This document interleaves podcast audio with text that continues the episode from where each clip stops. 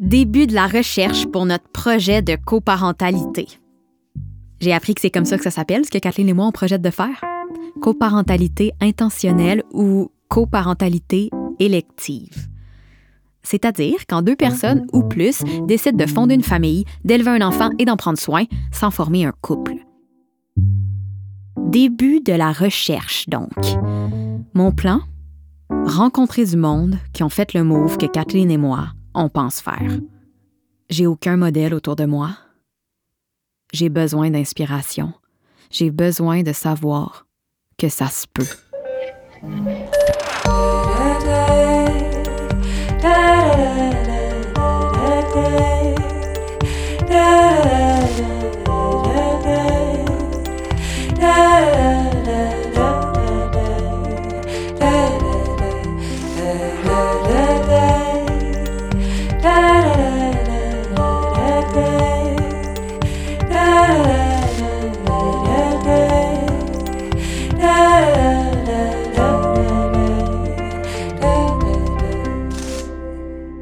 Parentèle, en quête d'une famille qui nous ressemble.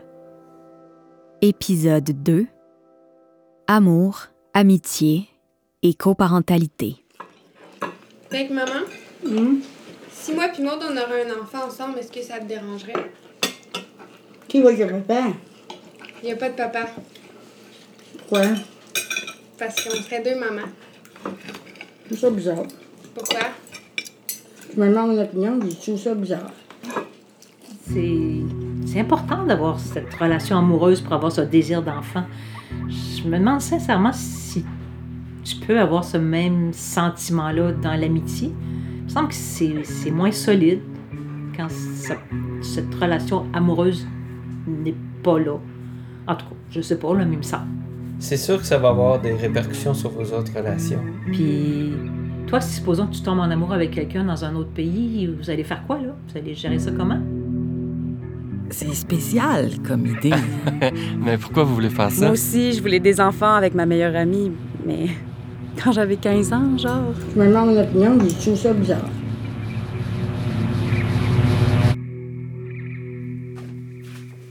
Bon matin. Allô? Pourquoi tu penses que notre entourage réagit comme ça quand on leur dit qu'on veut un enfant ensemble? Euh, ben, je sais pas, là. Parce qu'on est deux femmes.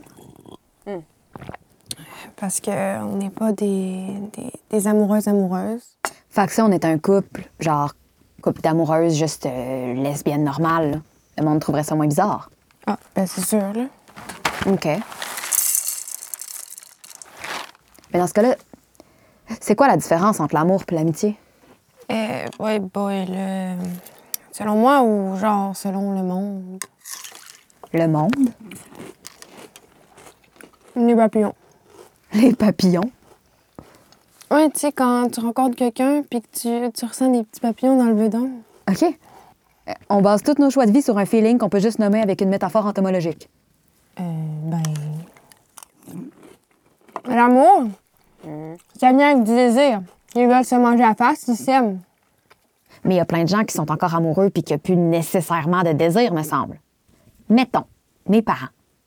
Ça fait 30 ans qu'ils sont ensemble. Ben, J'ai pas l'impression que le ciment de leur couple, c'est le désir. Mais je pense qu'ils sont encore très amoureux. Tu m'as demandé pour le monde. Euh, le monde, ça se casse pas le basic avec les définitions. Mm. Là, excuse-moi, mais le café me fait d'effet. Il me papillonne l'anus. Faut que j'aille chier. C'est quoi pour toi la différence entre l'amour et l'amitié? Oh là là! C'est compliqué de te dire ça, hein?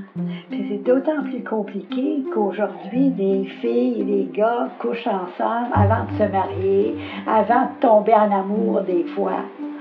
Avant ça, l'amour, c'est que tu couchais avec et physiquement, tu étais impliqué. Je pense que le véritable amour, c'est quand tu es prêt à tout pour l'autre, même à lui laver les fesses quand il est malade.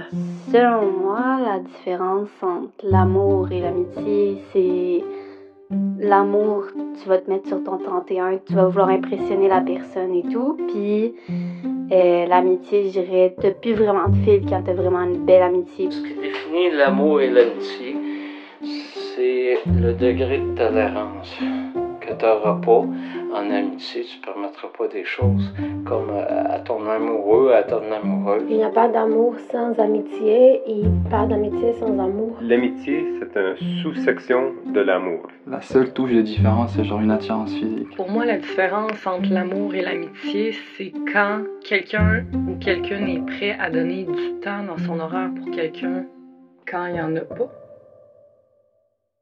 Amour et amitié. Je te l'ai déjà dit, euh, je m'intéresse au pouvoir des mots, à celui qu'ils ont sur nous et à celui qu'on a sur eux. Ça fait que je me pose beaucoup, beaucoup de questions sur les termes utilisés pour décrire mes liens. Je refuse l'étiquette couple. J'ai l'impression que ce titre-là vient avec des présupposés qui échouent à décrire ce que je vis réellement. À un moment donné, j'ai préféré utiliser le terme relation sexo-affective. J'aimais sa précision, sa vérité, puis je l'admets, euh, son effet un brin provocateur. Je m'en suis lassée après quelques mois. J'ai fini par trouver qu'il soulignait trop l'aspect sexuel de l'échange. Maintenant, j'aime mieux dire relation intime. Que j'ai ou non des relations sexuelles avec la personne, que je la vois une fois par mois ou tous les soirs, qu'on ait des projets communs sur le long terme ou, que notre engagement se limite à cuisiner un brunch extravagant une fois par mois, les relations qui sont précieuses pour moi, dans lesquelles j'investis du temps, où il y a un partage réciproque de vulnérabilité, elles se méritent toutes le titre de relation intime. Autour de moi, j'ai une douce constellation d'intimité que je ne saurais pas départager entre amour et amitié. Mais aux yeux de ma famille élargie, de mes collègues de travail, je sais que c'est pas du tout la même chose. Selon les normes de la société dans laquelle j'évolue, l'amour appelle à un plus grand degré d'engagement, à une exclusivité, à une trajectoire sur le long terme. Pour que la relation soit qualifiée de sérieuse, on doit partager un lieu de vie, nos finances, des fêtes annuelles, une famille. Les règles de l'amitié, elles, me semblent plus flexibles. Camille Toffoli, dans son essai Les amitiés radicales, dit Les amitiés ne répondent pas à des rôles préétablis et demeurent, de ce fait, difficiles à institutionnaliser. On ne verra jamais de cérémonie officielle où des amis se promettraient fidélité devant la loi, ni de fête annuelle où les amis s'achèteraient massivement des bouquets de fleurs et des boîtes de chocolat cheap. On ne performe pas l'amitié comme on cherche à performer l'amour. Sans doute parce que les relations amicales sont rarement classées en tête des critères qui définissent une vie soi-disant réussie. La manière dont on configure les relations d'amitié a donc un potentiel d'ébranler l'ordre social. J'aime me réapproprier, avec des amis, des rites de passage qui sont normalement réservés aux couples. J'aimerais tellement ça te présenter ma mamie. Tu veux-tu venir dans ma famille à Noël? J'ai fait une playlist de tunes qui me font penser à toi. Hey, ça va comme mollo, là. On peut-tu dormir ensemble à soir? Pour fêter nos 10 ans, je nous ai réservé un tout petit chalet sur le bord du fleuve. Puis plus j'y pense, plus je réalise que le fait que Kathleen et moi, on se définisse pas comme un couple, ça nous a permis d'imaginer à notre guise la manière dont on avait envie de structurer notre relation. Parce qu'elle existe à l'orée des rôles préétablis, des cérémonies officielles et des institutions. Ça commence dès l'enfance. La séparation entre amour et amitié. Ramasser limonade sucrée, dis-moi le nom de tes cavaliers. Pour aimer, il faut être deux. Pour aimer, il faut être amoureux. Ami, ami à tous les jours. La présomption d'hétérosexualité. Pois, pois. Il était un beau prince qui voulait se marier? Il cherchait une princesse, joli petit pas, joli petit pas. Ou le mode d'emploi pour construire une famille. Katie sitting in tree, K-I-S-S-I-N-G. First comes love, then comes marriage, then comes On a juste à inventer notre propre tune.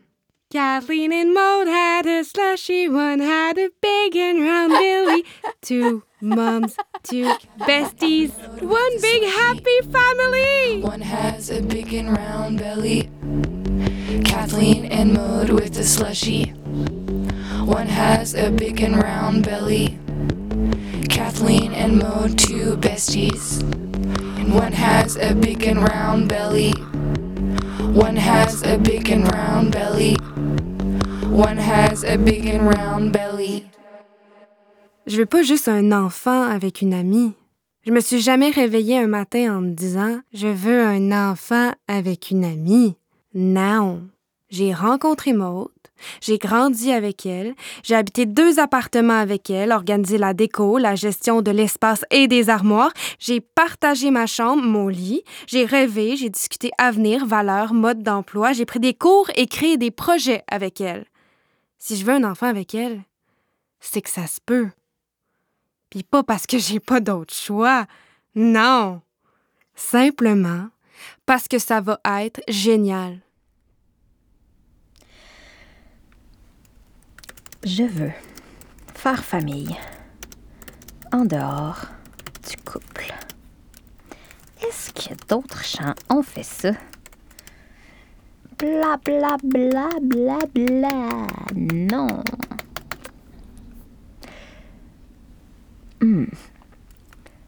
J'ai envie de raconter des histoires de familles différentes, superposées à ma propre quête.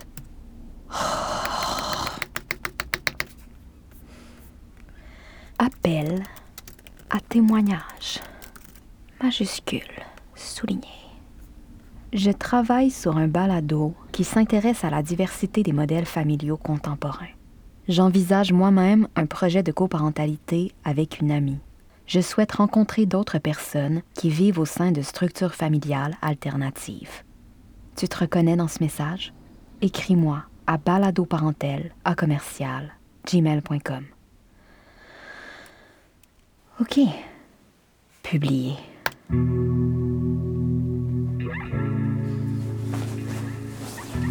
Tu lis quoi? Tes notes de cours. Tes notes de cours? Tu fais un retour aux études? Non, non, c'est un ami. Il suit un cours à l'université sur la philosophie de l'amour et l'amitié. J'ai demandé s'il pouvait me passer ses notes.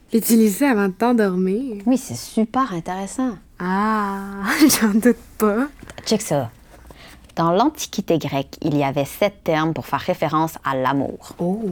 Eros, l'amour érotique ou romantique. Hmm. Storgé, l'amour pour la famille, qui unit par exemple un parent à son enfant. Hmm. Philia, qui s'apparente à l'amitié, un amour bienveillant mais platonique. Ah. Agapé, un amour inconditionnel, comme l'amour de Dieu envers sa création. Ludus, amour ludique où il n'y a pas vraiment d'engagement, comme celui des jeunes enfants. Hmm. Pragma, type d'amour fondé sur le devoir, la raison, les intérêts personnels. Puis Philotia, l'amour de soi. OK, c'est bon. Répète-moi donc les sept parce que là, tu m'as perdu après trois. En français, on appelle amour tous ces sentiments. Est-ce que notre conception du dit sentiment serait différente si on avait sept mots pour en parler plutôt qu'un seul? Ben là, nous, on serait quoi? Oh, je sais pas trop. On sera à la frontière de plusieurs, peut-être? Ouais.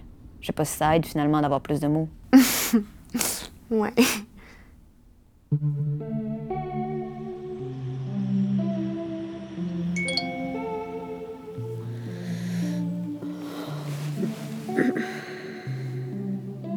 Allô? J'ai vu ton annonce sur Facebook concernant la recherche de personnes qui vivent des modèles de parentalité alternatifs. Euh, moi, j'ai eu un enfant dans un contexte coparental avec un ami. On a acheté un duplex ensemble et euh, notre fille a aujourd'hui trois ans. Tu peux me contacter si tu es intéressé à en savoir plus. Nous sommes une famille composée de deux mamans et d'un papa. Crois que mon cas pourrait peut-être être pertinent. J'ai grandi dans une garde partagée un peu inhabituelle.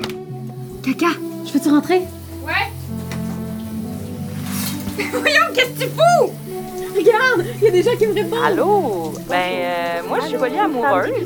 J'habite avec le père de l'homme idéal. Ça fait plaisir de partager mon histoire. C'est dommage excitant? C'est bien. As-tu des plans pour ce soir?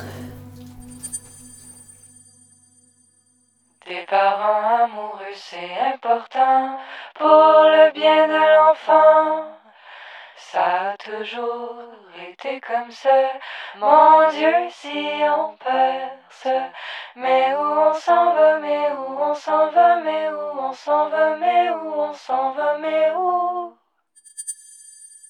Note de recherche.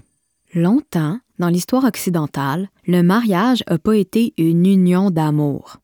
Le mariage était une unité économique et domestique qui formait le cœur de la société, un microcosme avant tout fonctionnel qui devait être protégé des ravages de l'amour.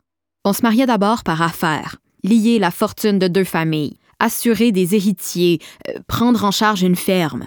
Puis on espérait qu'une affection, une tendresse modérée se développe entre les époux. Longtemps, c'est dans ce contexte-là que les enfants ont grandi. Je te partage pas ça parce que j'aurais envie qu'on revienne à cette époque-là.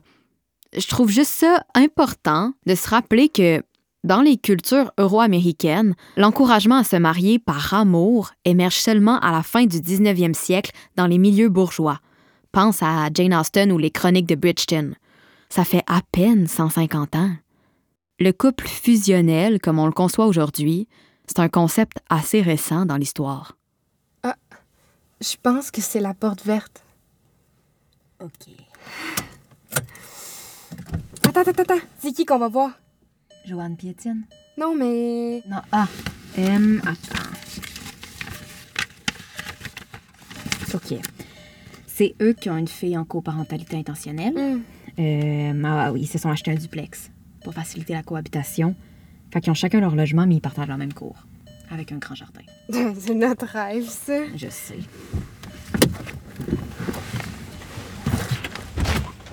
Bonjour! Comment ça va? Ça va bien, toi? Vous pouvez garder vos souliers. euh, on on s'installe en dedans ou dehors? Comment tu préfères? Je pense qu'on s'installe dehors.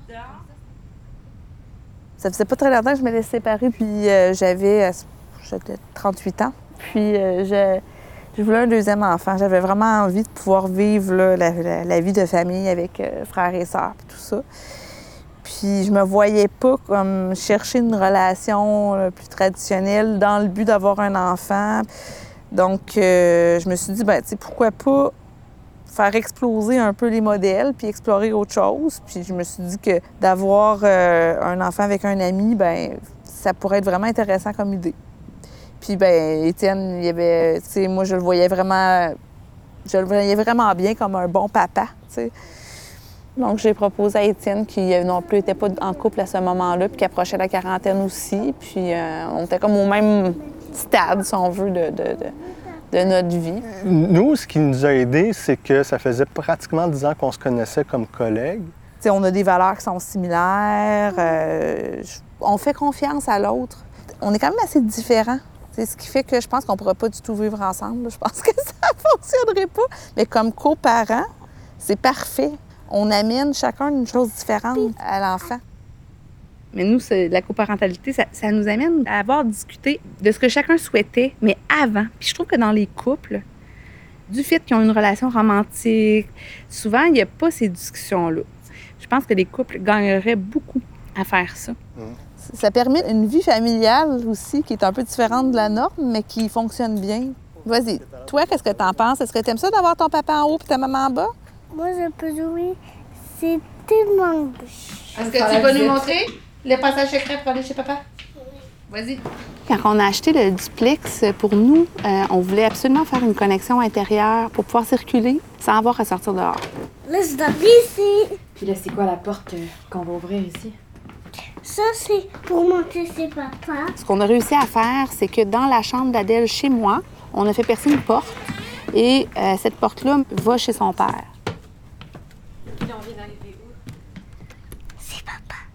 Moi, personnellement, je trouve que ça a beaucoup, beaucoup facilité les choses. Puis en commençant en garde partagée, on a pu récupérer notre sommeil. oui, vraiment. Sais, même avec la mère d'Étienne qui est déménagée pour être plus proche de nous, donc elle est aussi très présente. Fait il y a vraiment quand même une vie là, de famille, là, finalement, autour de ça. Là. Même que toutes mes amies l'appellent ma belle-mère. je pense que peu importe ma situation dans ma vie, ils vont toujours l'appeler comme ça. C'est comme... Parce qu'ils ne savaient pas trop comment la décrire. Fait que c'est comme venu naturellement. Puis... Je savais même pas ça. Oui, c'est ça. Ah, ta belle-mère. Hein? Puis là, ils se reprennent. Eh bien, Là, tu comprends ce que je veux dire, là? ouais. Moi, dans ma famille, ça n'a pas été. Euh, euh, disons que, surtout mon père, était pas très, très chaud à l'idée. Je pense qu'il savait pas comment euh, gérer tout ça dans sa tête. C'était trop pour lui, c'était trop, euh, trop différent. Il était pas hostile, il était juste vraiment, je pense... Ben, déstabilisé, oui, ouais, c'est ça. Puis tout le long de ma grossesse, il n'était pas super à l'aise avec ça, mais une fois qu'Adèle est arrivée, ça s'est tout réglé d'un coup. Là, c'était concret, c'était un enfant. Euh, là, il a, su trouver sa place à travers tout ça. Même ceux qui euh, pouvaient peut-être au départ être plus euh, étonnés, là, ils voient ça aller, puis ils trouvent que tout ça est, est beau, finalement.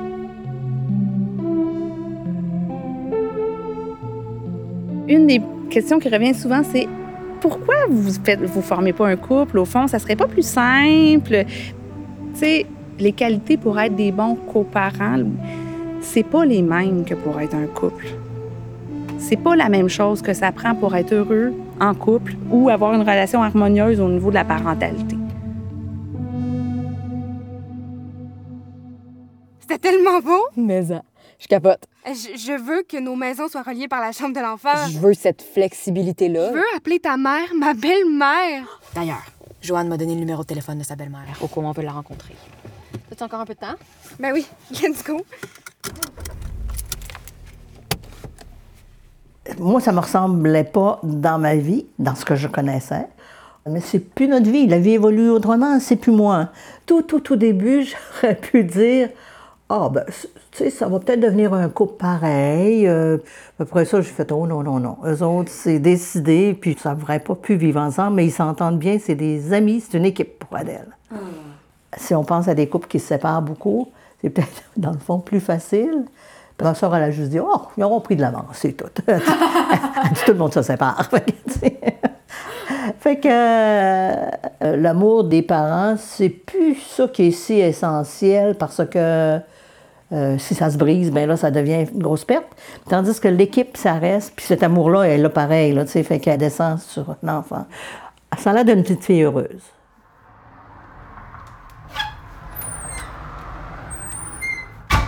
OK, je récapitule. Mhm. On va voir Zachary. Zachary, c'est un adulte maintenant, mais il a grandi dans le même genre de modèle de famille que Joanne Piétine. Exact. OK. T'es prête? Moi, c'est. C'est un modèle très drôle.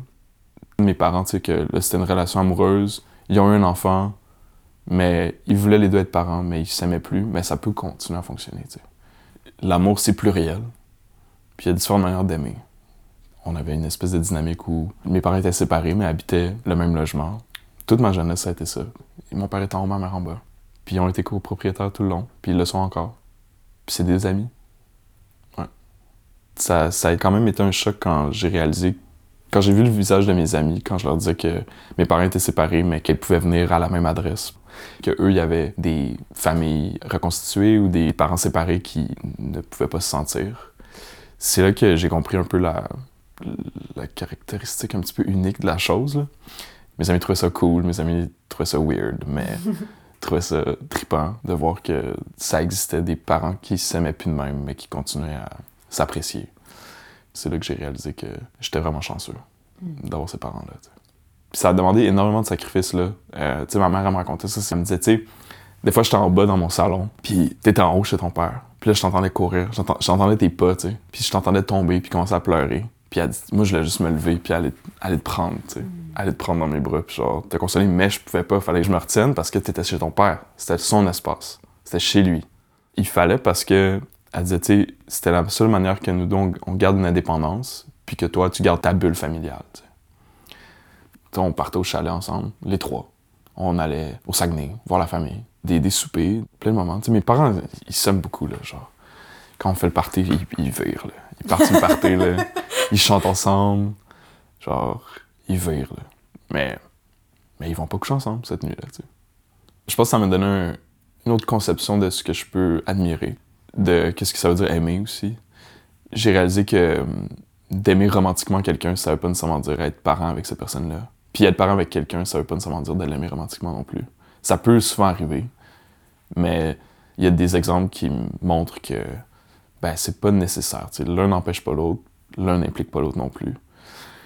Ben, en fait, le plus important, quand je, quand je vois mes parents parler de l'un et l'autre, c'est que les deux, ils s'admirent énormément en tant que parents. Le nombre de fois que ma mère me disait que mon père, c'était genre le meilleur père, puis mon père me dit que ma mère, c'était la meilleure mère. Ils ont énormément confiance en l'autre, dans leur rôle de parents. Puis ça, je pense que c'est ça qui, les a rendus euh, redoutables comme duo. Sur la route de retour, je peux pas m'empêcher de sourire. Je me dis, ça existe. Je me dis, c'est ce que je veux. Je pense pas que la coparentalité soit un meilleur modèle que celui de la famille qui se construit autour d'un noyau amoureux. C'est juste, c'est un meilleur modèle pour moi. Je pense pas non plus qu'avoir des enfants en coparentalité évite de facto les conflits, les blessures, les bris de relations, mais j'ai l'impression que ça permet plus de flexibilité relationnelle. Je suis convaincue que le couple est pas la seule union qui puisse être un gage de stabilité, d'engagement ou d'affection. On en est la preuve vivante.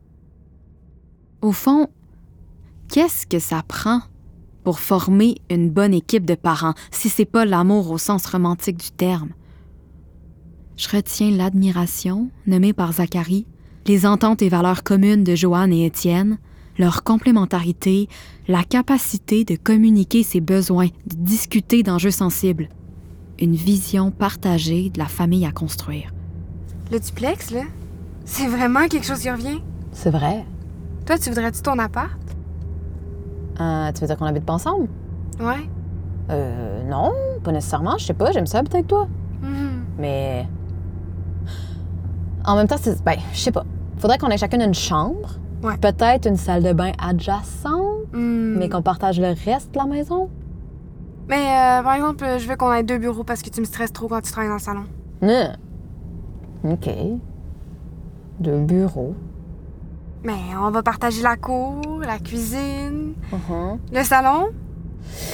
Quoique, si mettons, là, on a chacune d'autres mondes dans nos vies, ça pourrait être le fun d'avoir chacun un salon pour notre intimité. Il nous faut vraiment un duplex. Hum. Je sais pas si on peut se permettre ça. Toi, là, Hum.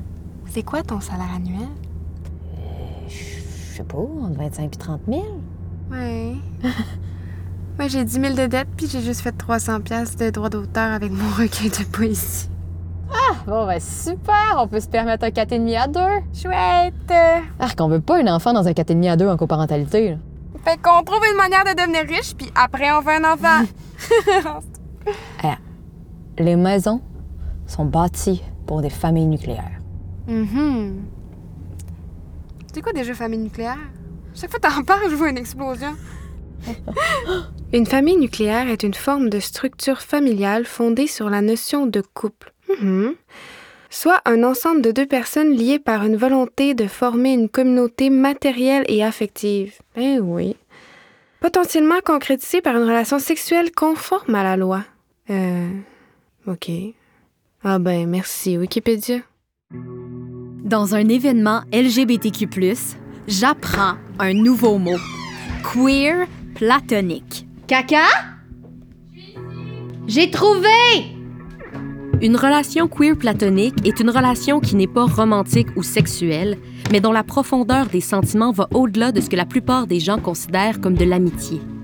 L'engagement dans une relation queer platonique est souvent similaire à celui dans une relation amoureuse.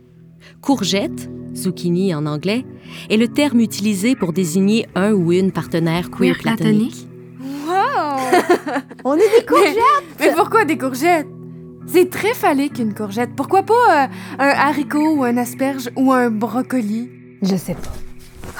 Mais on a un mot.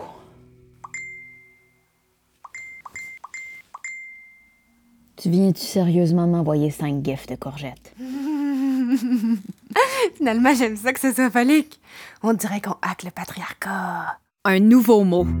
Queer platonique. Je sais pas trop ce que ça change. Tout et rien à la fois. 15 lettres qui habitent l'espace entre amour et amitié, qui nomment l'engagement, le soin, l'affection qui nous lie. 15 lettres qu'on cherchait depuis le début. 15 lettres que je vais quand même devoir expliquer à chaque souper de famille. 15 lettres qui ont également le pouvoir de catégoriser, d'étiqueter, de nous enfermer dans de nouvelles boîtes. Peut-être que la réponse que je cherche réside pas dans le vocabulaire ou dans les définitions de dictionnaire. Après tout, c'est pas seulement une question de mots. Si l'idée d'avoir une famille avec Kathleen provoque autant d'inconfort et de questions chez mon entourage, ça doit être plus profond que, que, que- juste le mot qu'on utilise pour décrire notre relation. J'ai l'impression que ça a plutôt rapport aux histoires qu'on se raconte. Ces histoires qui, sans même qu'on s'en aperçoive, influencent la manière dont on imagine nos familles. Ces histoires qui déterminent ce qui est normal et ce qui ne l'est pas?